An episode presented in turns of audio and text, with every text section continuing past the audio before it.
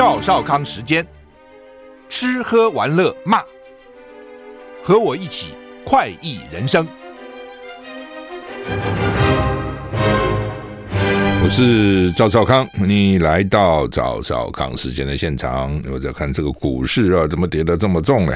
台股跌两百三十三点哈，因为美国科技股昨天也是大跌哈。因为台湾的科技股跟美国当然是联动，我们都外销到美国去嘛，啊，那或是我们都外销到大陆，大陆再外销到美国，哈，呃，跌很重哈。台积电指标股跌了十一点，跌了二点零二趴，从五百三十三呃跌呃跌十一块了啊，跌到五百三十三块啊，跌了二点零二个百分点啊，一片绿油油的，看起来啊，这股市不好。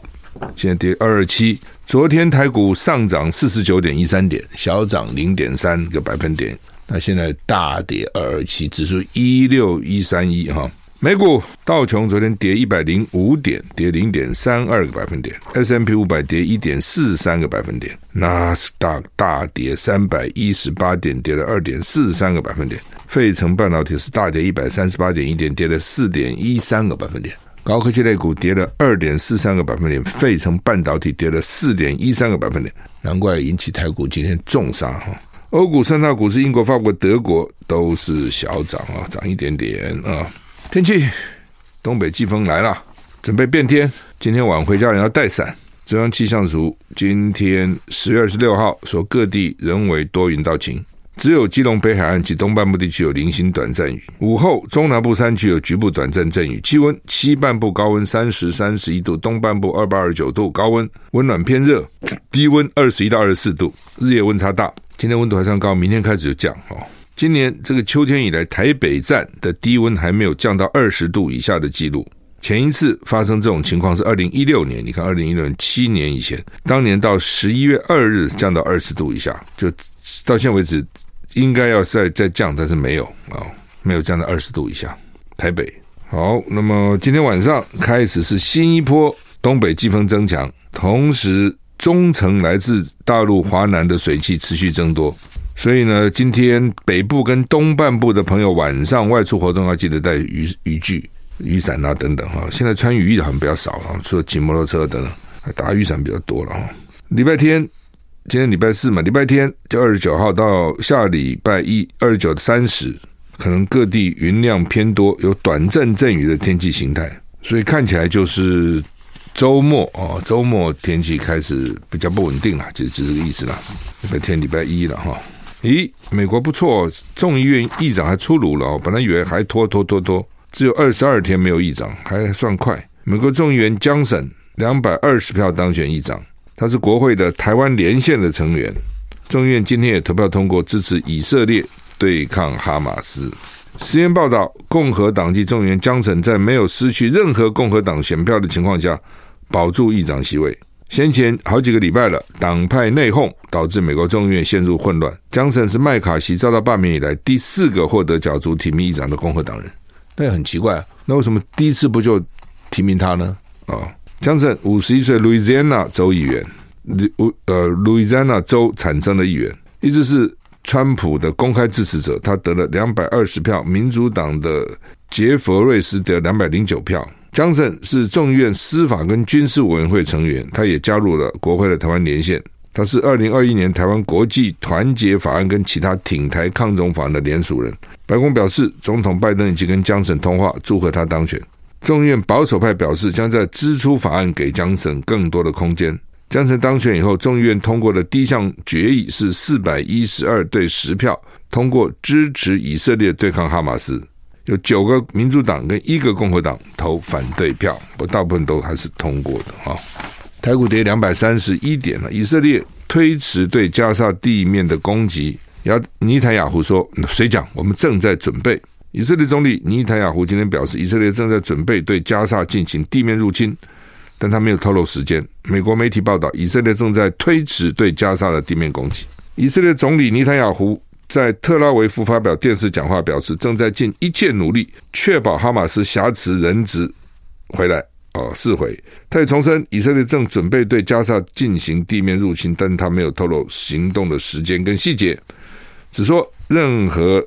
发动的时间由政府特别战争内阁来决定。他现在叫特别战争内阁了。内塔胡说，目标在政治和军事上摧毁哈马斯。BBC 报道有消消息指出，就是英国广播电台啊，BBC，以色列政府跟军方在如何推进地面攻击问题上存在分分歧，时机已经得到政府跟军方一致同意，时机同意了，方法有不同的意见。《华尔街日报》引述美国跟以色列官员的说法，报道说，以色列已经同意美国的要求，会暂缓进军加沙走廊，以便美国能够在相关地区紧急部署飞弹防御系统。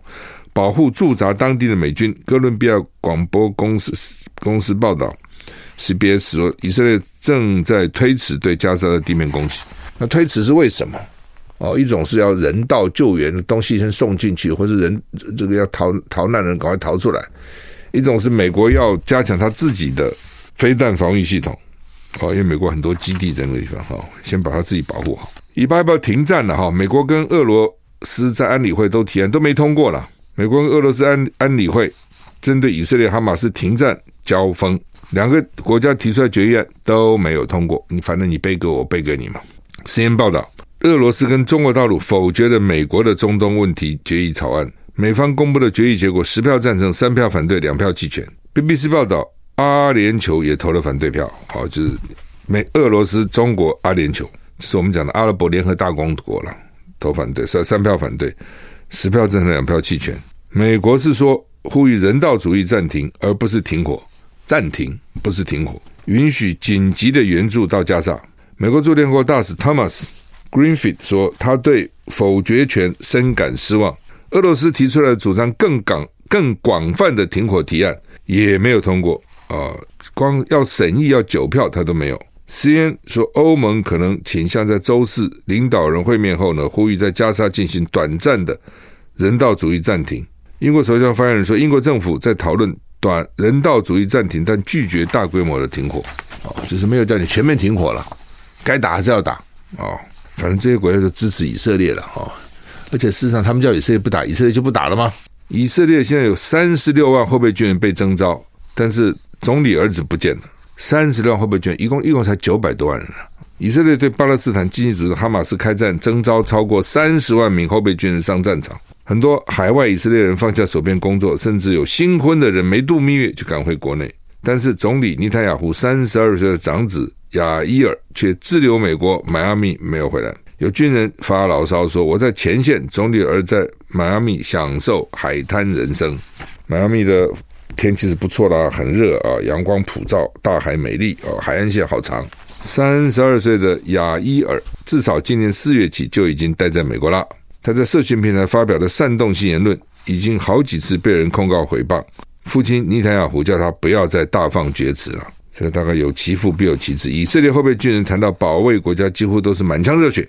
有一名驻守以色列加沙边界的军人受访的时候说：“我是放下美国的工作跟亲人。”飞回来的，在这个关键时刻，我没有办法待在美国，不管我的祖国跟同胞。但总理的儿子在哪里？为什么他不在以色列？他还说，这是以色列国民近代史上最团结的时刻，每一位国民都应该待在这里，包括总理的儿子，没有人可以逃走、哦。那这个亚伊尔像其他以色列人完成了兵役义务了，亚伊尔就是他儿子哈。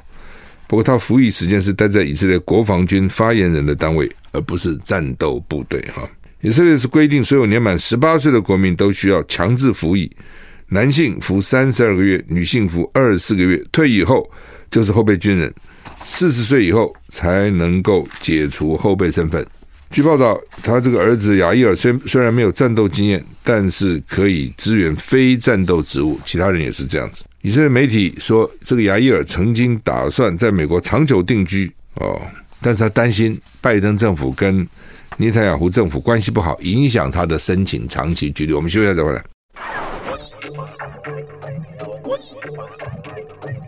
我是赵少康，欢迎你回到赵少康时间的现场。台北股市现在跌两百点啊，冷爆掉啊。好，那么普丁身体状况又传亮红灯，不是才到大陆去吗？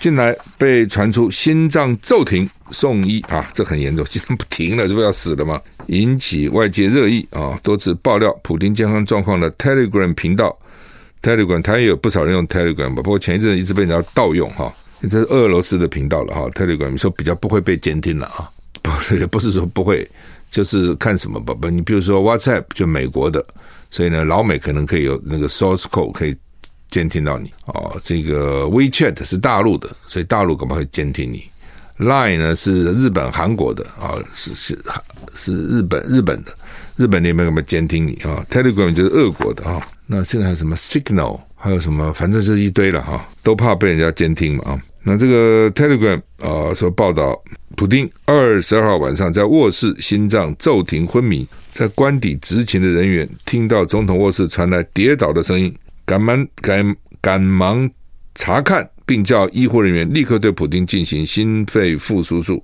之后送到官邸内的特殊重症监护室中，病情还是相当严重。普丁的主治医师表示，奇迹不会发生，还要亲人做好最坏打算的准备。不 过，克里姆林宫发言人佩斯科夫驳斥传闻，声称普丁目前健康的很啊。他才去大陆参加那个“一带一路”那个峰会嘛，跟习近平还还不是还见了面哈？那到底怎么回事哈？大陆二零二四春节假期公开引起争议，发现不只要补班两次，甚至除夕还没放假，要从初一开始放到初八，扣掉原本就放假的六日，被发现根本只放了三天。政府甚至还鼓励企业跟员工在除夕日这天自行划休年假来休除夕，这让网友没办法接受，全网炸锅，冲上热搜排行榜。大陆网友没办法接受，纷纷表示大年三十不放假要怎么返乡？批逆天，这也是啊，你这个除夕不放假，他们怎么回家呢？初一号才放，那一号不是回到家很晚了吗？在大陆国发委转一篇贴文。指出为何除夕不放假？写出国家的法定假日十一天，除夕不是法定假日。如果要把除夕这天改为法定假日，需要全国人大法定程序的通过。这份文章里面也提到，大陆在二零零七年以前的春节都是从初一开始放，并表示过去从初一开始放假，也有许多单位除夕下午就提早下班了，因为是一认为是一个隐形的福利。如果从除夕开始放假，这样的提早下班隐形福利就消失了。台湾过去有除夕上班日的潜力，近年已经更改。二零二四年春节假期是除夕前一天，就小年夜二月八号，除夕除夕前一天跟除夕都放假。春节二月十号到十号放三天，春假补假二月十三到二月十四，一共放七天，并在十七日礼拜六补班啊。就除夕大家很重视嘛，除夕要团圆呢，叫回家。台湾还小，这么小的地方，大陆那么大地方要还家子很不容易。那个时候一定挤得个要死，不管火车啊、汽车啊、船啊、飞机都挤得要死。不过道路上讲也没错了哈，就是说除夕要上班的话，大概很多机关到下午就放假了，大家也无心在练展了，无心工作了。所以呢，比如我要放七天，我从初一放到初七就是七天嘛，扎扎实实。除夕呢，各机关呢睁一只眼闭一只眼呢，半天就放了。最多上半天，意思意思，那你就多赚了半天，所以它叫做隐性福利。那你现在一定要把除夕排进来放假，对不对？我就排哦，排了以后你后面的假就少一天喽。啊，你要怎样自己决定，意思就这样子啊，也没有你自己决定了，还是他决定了啊？更没有让你决定，他就 已经发表了。我觉得也不是都没道理的。就像我们常常补班，有没有？什么补班？我觉得补班也都随便混的哦。补班那天。几个人有真的心情去上班呢？哎呀，好吧，补就补吧，哦，所以今年不是补了一堆吗？因为连续假有很多天嘛，哦，连连续假是扎扎实实放连续假，那补班我觉得是随便混了。他们说明年不要那么多连续假，补班要减少了。不过呢，我们的今年春节二月十七号礼拜六还是补班哦，因为前面呢，反正放了好几天假，是意思意思。日本规定哈，变性要先动手术，法院说违宪。哦，那违宪，法院说违宪就要修法了。日本现在法律规定，跨性别人士要变更户籍上的性别时，必须先接受丧失生殖能力的手术。那这个要求被最高法院大法官法庭十五名法官一致认为违宪，所以呢会要修法了。原本规定，跨性别人士户籍上性别特别法仅限复合没有生殖能力及具备。与变更后性别相似的身体外貌几个条件，才能进行身性别变更。也就是，如果想变更户籍上的性别，就需要动手术。那到底怎么回事？怎么回事啊？我们休息一下再回来。I like 我是赵少康，欢迎回到赵少康生的现场。台北股市跌两百二十二点，还跌蛮重的哦。日本规定变性要先手术啊，所以很多人去抗议了。他们说强行进行手术严重侵害人权违宪，所以向家事法庭提出要求，在不进手术情况下可以变更户籍上的申请。不被家庭裁判所及高等法院认可，所以呢，大现在最高法院大法官表示呢，要求先进行手术是违反宪法啊，这东西比较麻烦啊。好，那么《中国时报》头版头说，这讲谢龙介了啊，谢龙介昨天有说了哈，说呢，柯文哲哈，你你就来跟我们和嘛，放在一张选票上吧。那好吧，如果你输了，你是副的，你不想当副总统，你想当行政院长，那就当行政院长啊。那副总统能不能当行政院长呢？也没有说不可。当时连战是副总统兼行政院长，那他们到大法官去解释，大法官说不宜不宜，但是并没有说不可。我印象是没有说不可，因为法律上并没有规定，只是说不适合了。哦，好，那连战就辞掉行政院长，就就尊重大法官会议的解释嘛，就辞掉。哦，所以呢，以后可能会变成一个惯例，就是说。副总统不宜兼任行政院长，那既然不宜就不兼嘛。但是副总统可不可以辞职呢？可以。那柯文哲这个法律没看好了呀，也不能怪他，也不是学这个哈。柯文哲说六法全书什么没有，你们回去翻翻，其实有了哦，其实有的哈。其实我们的法律规定是怎么规定呢？就是如果副总统出缺哦，这个总统可以提名一个副总统。三个月之内要提名，然后给立法院通过，立法院再通过。哦，当法律是不是写通过？法律上立法院选举，那就是我觉得也不可能别别人提名嘛，就总统提名嘛。哦，总统也不可能提两个给立法院去选，总统一定提一个立法院去选。如果总统、副总统都出缺，行由由这个行政院长带，那这个时候就要选举了，要全面选。当然，你刚当选你就辞掉你的副总统。好像也不是那么妥当了哈，嗯，但是呢，他可以说，因为副总统是备位嘛，啊，所以呢，行政院长责任比较大了啊。反正啊，现在的问题就卡在什么地方？卡在柯文哲不想跟侯友谊放在一个结婚证书上，讲白了就这样。我我蓝白是要合的，政党是要合作的，但是我不要跟侯友谊合。我也不知道为什么柯文哲这么坚持，他跟侯友宜到底有什么仇，或者跟侯友宜到底有什么有什么看不顺眼，他就是不要放侯友宜。那麻烦的是说，因为现在已经到这个时候了，你的国民党怎么办呢？再换个人，怎么换？那所以也有人认为柯柯文哲是根本不想合作，是缓兵之计，用意在这个地方。你是坚持一个别人做不到的事情嘛？好，这是一个。所以谢龙介才说，那你就勉强放在一张上选后辞就是了嘛。因为据说柯文哲想当行政院长，好，那所以呢，我认为了哈，我们这样来来评了哈，这样在公公正评，不没有任何立场哈，不站在任何一边了哈，就看谁提的有理，谁提的没理了。这样，就柯文哲提出来的是选票上选输的就滚蛋哦。柯文哲的意思是说做民调，选赢的就是正的，选输的不当副的。为什么呢？因为他也不愿意当侯友谊的副的，他也不要侯友谊当他的副的，知道不？就是我根本不要你这个人呐！他认为侯友跟他挂一起，他们会输，这他认为。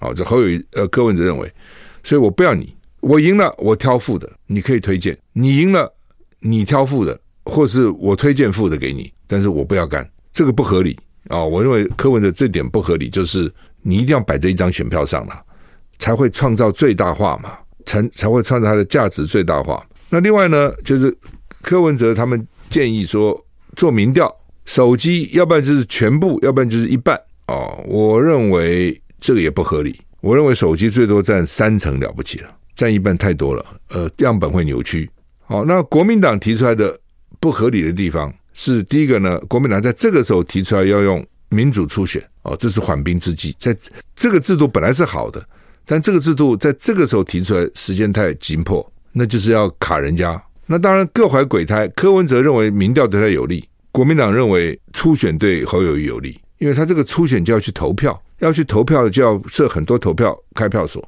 那国民党有基层组织，还是有的，民众服务社什么还是有的，基层党部那民众党等于是空的。所以一旦动员起来，国民党认为这边他会赢。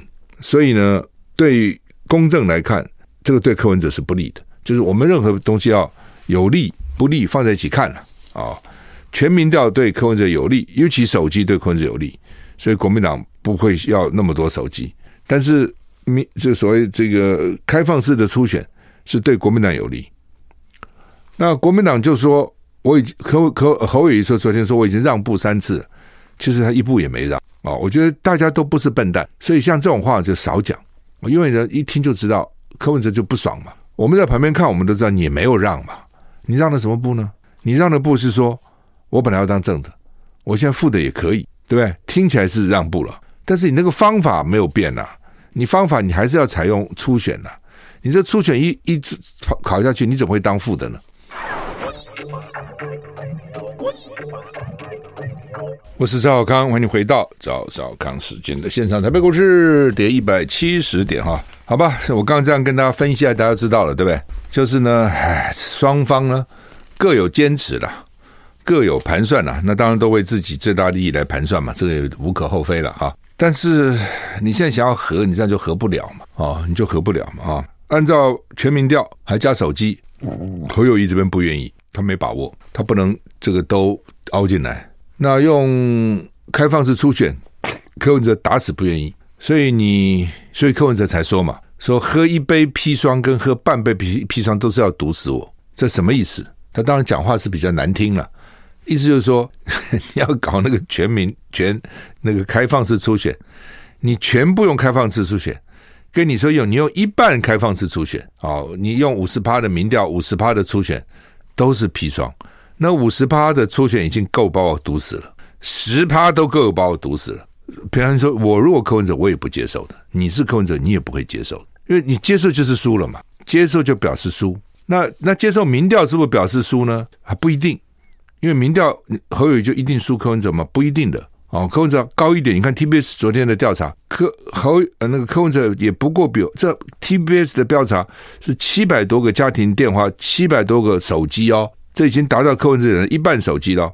柯文哲也不过赢了侯友宜三个百分点，误差是正负二点六趴，所以几乎就是误差边缘了哦。误差的话，其实就不就应该算平手了哦。那平手怎么办？要不然再再做哦，要不然就是抽签吧。那怎么办呢？那现在就卡这里哈，好不好解决？不好解决。就我刚讲说，国民党说我让步了，我本来是要正的，我现在正负都可以了，我已经让一步了，对不对？然后呢，本来我是要全部开放初选，我现在就是一半也可以啊，我就让两步了，哦，那他还说让了三步，不知道三步什么了。不过为什么讲等于没让呢？因为你还是有那个初初选嘛。你那个初选一百个地方，柯文哲知道他会输，那他说你让了什么呢？这只是吵架哈，增加一个吵架的资料而已哦，就是台语讲这个先没笨了哈，相骂的本钱，我有东西可以骂你，相骂本钱这样啊。譬如说两个人吵架啊，然后突突一个人就突然就说：“你为什么态度那么不好？”我哪有态度不好？你态度不好，态度不好，因为。可能那个人面露不悦之色啊，态度不好，这就变成我的骂你的本钱了，找到一个理由了，其实就这样哈。那那怎么办？如果双方都这样坚持，无解的了啊。因为柯文哲会认为说，如果你坚持你的初选，那就是你赢，了我跟你协商什么东西呢？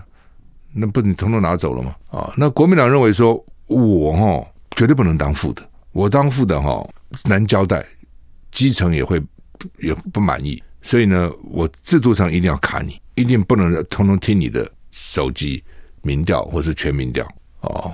那反正哦，就是彼此在这种各自坚持之下，时间就一天天过去嘛。哦，时间一天过去，就据说赖清德哈、哦、很焦虑，我不知道，我是听讲靠近民进党人士，就是民进党认为蓝白一定会合，这是从民进党的思维，你知道吗？就民进党选举就是要赢，无论如何都要赢。所以从民进党的角度看呢，你怎么会不和呢？你和你就可能赢了，你不和你一定输，你怎么会不和呢？如果我民进党我一定和啊！所以你记得吗？第一次民进党支持柯文哲选台北市长，因为民进党知道说他不会赢嘛，他既然不会赢，就支持你柯文哲，对，反正不会赢。他那时候没想到柯文哲会赢了，反正也不会赢，就支持你嘛。哎，就没想到柯文哲赢，这就是民进党的思维。我只要打败你。只要一点点机会打败你，我都要想办法用这个机会。所以他想不懂啊，赖清德现在想不懂为什么蓝白会谈成这样子呢？哦，就是说从民进党的思维跟民进党的思维意向是，我有问过好几个民进党人，他们是说，比如这个选举，他觉得有三成机会他会赢，他就下去熬了，就给你冒险。那蓝军这边人说，没有个八成九成机会啊，他不下来的，他一定要万全才下来，这是两党很大的不同哦，非常非常大的不同啊。那另外呢，民众党跟国民党当然也有不同，就是我讲的，民众党哈，他没有什么可输的嘛，这点我。据我知道，柯文哲在很多很久前就跟人家讲，说我我没有什么可以输的。对啊，他输什么？他现在什么也没有啊，他就五席不分区立委啊，加一起高虹安五席不分区立委，他这次不可能比这个差嘛。他弄个七席八席，他认为他就不输了嘛。是他这次选举他稳赢不输的。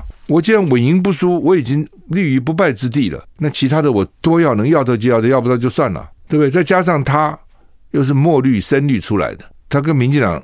还是有一定的关系，所以对他来讲，拉民进党下台有那么重要吗？也没那么重要，所以他一直不肯讲下下架民进党啊，跟国民党是不一样的。休息一下再回来。I like 我是赵少康，欢迎回到赵少康时间的现场啊！美国缅因州传枪击案哈，至少死了十六个人，是多惨呐、啊！这老美哈，美国实在是要老命哈。Man 啊，缅因很很北啊，缅因州的什么最有名？大家有没有印象？Man Lobster，缅因州的龙虾最有名。为什么？因为冷啊，哦，那个天冷，越冷的地方龙虾越好吃，它那个肉越紧密紧实，这样。所以有很多爱漂亮的女生冬天还用冷水洗脸，有没有说洗脸哇，那个皮肤哇紧绷？那我我也不知道天天洗到底好不好了。不过如果从龙虾来看，好像是有点用的。你那个热带地区龙虾那个肉都是散散的，哦，那种 Man 啦、阿拉斯卡啦，哦，那种地方的龙虾就是就紧肉紧哈。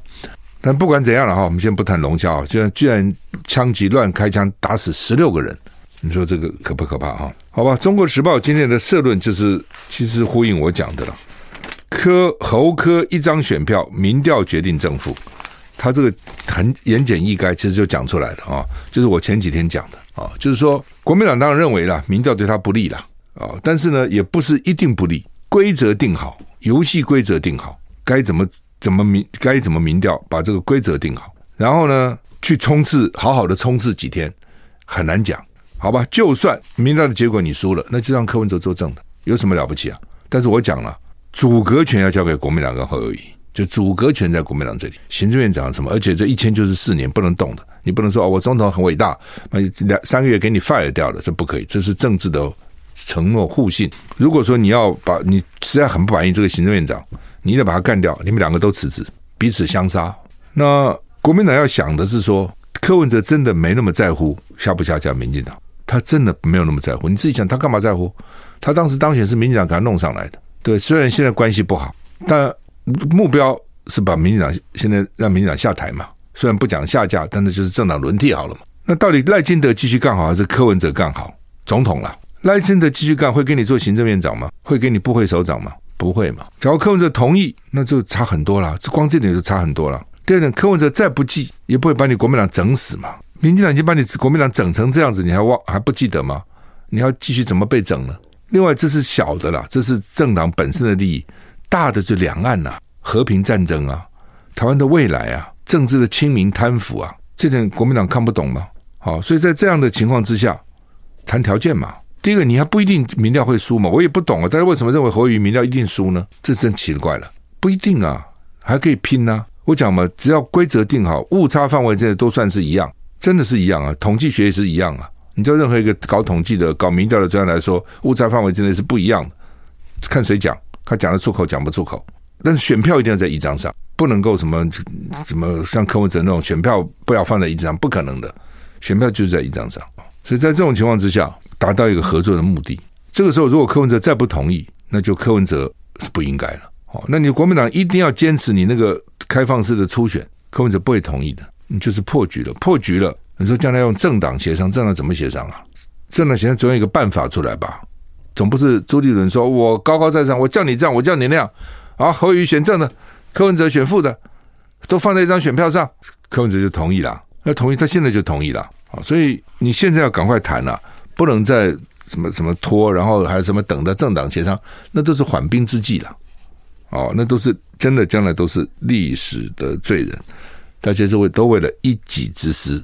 好，那么联合报头版头登的是，到底贫富不均谁的责任呢、立法院昨天有一个专案报告了，叫主计长之前来问了，说啊，贫这个这个所得差距越来越大了，谁的责任？企业的责任还是政府的责任？哦，所以企业的责任就是说，你老板应该多发薪水啊，企业的责任，或者政府的责任，你的税制啊，到底你的社会福利啊等等。那民进党的政府的讲法就是说，他们很努力用社会福利来弥补，穷人我就给你钱嘛，给你各种优惠嘛。哦，但专家认为是税制比较重要，其实两个都重要了。哦，光靠一个也不够了，其实是是要靠两个。哈，那另外就是台湾的税，你说问我，我问台湾税真的不低，他们一直说台湾税低，我这也不觉不不觉得为什么低，只是有很多不交的，并不是税率低，税率哪有低呢？所得都要四十趴，对不对？公司付完再付个人一半以上，你一个公司的公司赚的钱，等于全部到股东那边，一半的钱都政府拿去的，这还输是你自己倒霉。赔钱赚钱，我拿一半。天下有这么好的生意，这怎么叫税率很低呢？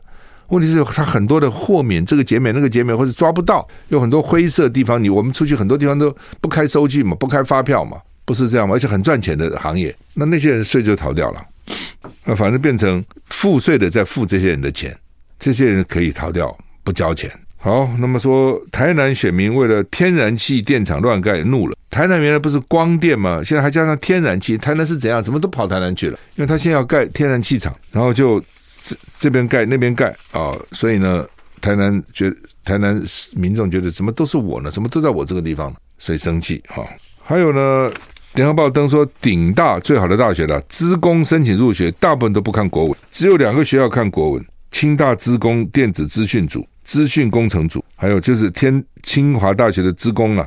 还有呢，阳明大学的阳明交大其实是交大了啊，有参采国文，台大、成大都不采不采国文哦。那甚至很多学校呢，都只采一科了，有两百七十个学校只采一科了，两百七十个学校只采一科，这个情有可原，因为他招不到学生了。但你说顶大都不看国文哦，美国也没有啊，MIT、哈佛、什么加州理工，这是不看英文吗？好像没听过。